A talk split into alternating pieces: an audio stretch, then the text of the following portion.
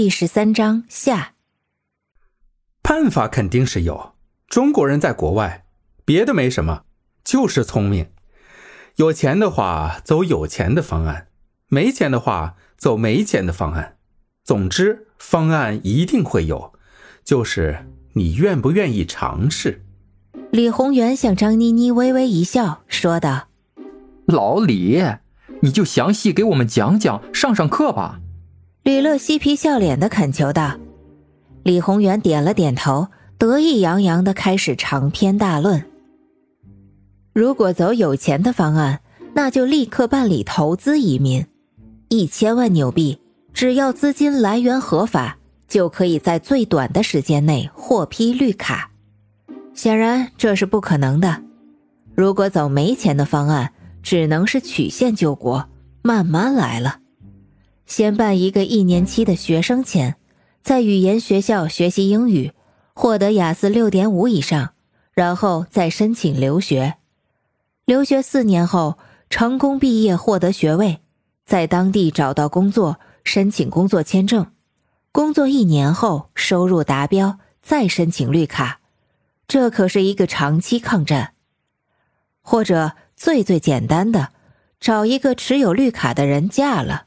结婚，生活两年后获得绿卡，走这条路的人很多，只是不太好听。这个称之为肉卡。张妮妮听后十分失望，李宏源安慰道：“对于资金不宽裕的人，移民不是这么容易的事情，都要一步一步来。对于你现在的情况，先给你办理签证延期，至少。”你可以在新西兰看病。好的，谢谢了。张妮妮勉强一笑，礼貌的回复道。李宏源递上一张名片，微笑着说道：“啊，回去后将你的护照扫描件发到我的邮箱里，我帮你提交延期申请。你放心，吕乐介绍的朋友也是我的朋友，费用减半，效率加倍。”张妮妮接过名片，腼腆一笑。正事谈完，喝酒聊天，闲聊家常，吹牛说笑。酒足饭饱后，李宏源找了代驾回府。没有喝酒的小苏驾车回家。吕乐虽然没有喝得不省人事，但也半醉半醒，嘴里还时不时的唠叨着：“张妮妮，我今天可能要在你的客厅沙发上将就一晚了，没关系吧？”小苏和张妮妮相视而笑，调侃道。行，借你一条毛毯。吕乐在客厅沙发上睡了一晚，但他感觉无比的幸福，因为他和张妮妮的距离只隔了一道房门，他甚至可以闻到张妮妮身上的体香，淡淡的茉莉花香味。第二天上班，李宏源打开办公室的电脑，收到张妮妮的护照扫描邮件，愣了一会儿。因为之前记得清清楚楚，有人打电话过来，让他留意一个叫张妮妮的女人，并且有重谢。李宏源做事谨慎，当时记下了联系方式，现在立刻拨打了过去。接电话的那个人正是周世军。周世军几人立刻赶到了李宏源办公室，桌子上一拍就是两万纽币，然后点燃一支烟。深吸一口，淡定的问道：“他人在哪里？”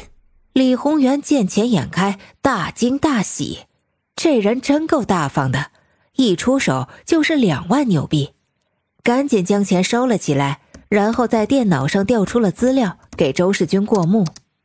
哈哈，周先生，你要找的是这个人吧？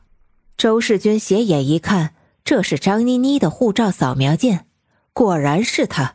焦急的问道：“对，就是他，人在哪里？人在哪里？我现在不知道。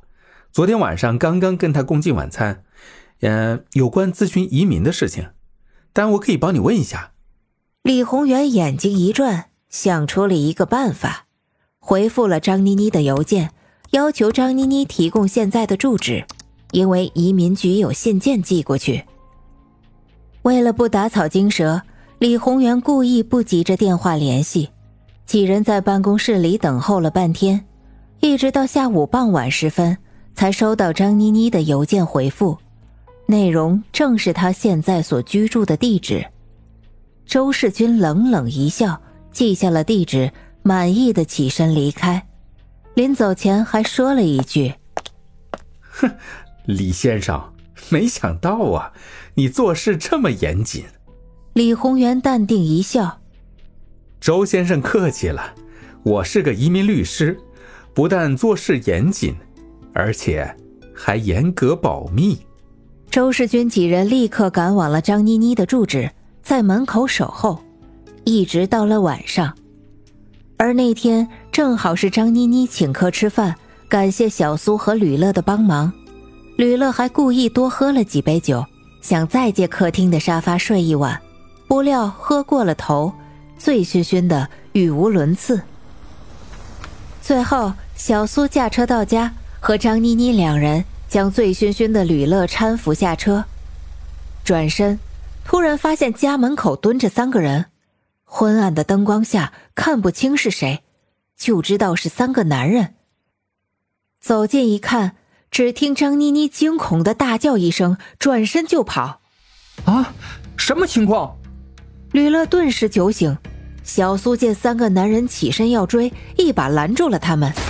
谁知这几人一语不发，挥拳而来，将小苏打倒在地，大喊道：“张妮妮，别跑！”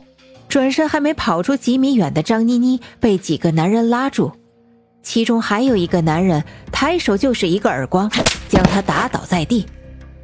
醉醺醺的吕乐反应了过来，猛地冲了上前去，将三个男人撞开。掐住那个抬手打耳光的男子，扭打在一起。小苏也连忙起身扑了上去，拼死保护张妮妮。扭打中，听到一个男人喊道：“妈的，还说不知道张妮妮的去处，打死你！”其实小苏和吕乐心里都明白，那几个男人一定就是来找张妮妮的仇人，于是不约而同的团结一致，奋力抵抗。半醉半醒的吕乐力大无比，和几个男人扭打在一起，高喊道：“张妮妮，快跑！”张妮妮再次起身，晃晃悠悠地向路口跑去。小苏与一男子扭打在地，突然眼前一闪，抬头一看，发现一男子拔出了尖刀，从背后刺向了吕乐，连捅了三刀。千钧一发之际，几个室友冲了出来，大喊道：“住手！”已经报警了，血流不止的吕乐死死抓住那几个男人不放，小苏也牢牢抱住他们的脚不松，直到张妮妮的身影消失在远处。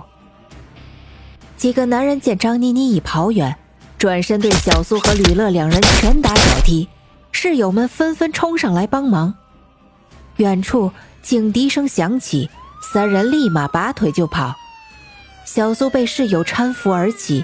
见吕乐倒在血泊中一动不动，急忙冲上前去，大喊道：“快快叫救护车！”王冰冰和熊军两人正在餐厅里相向而坐，含情脉脉，举杯共饮，欢声笑语。突然接到小苏打来的电话，两人大吃一惊，惊慌失措地冲出了餐厅，奔向医院。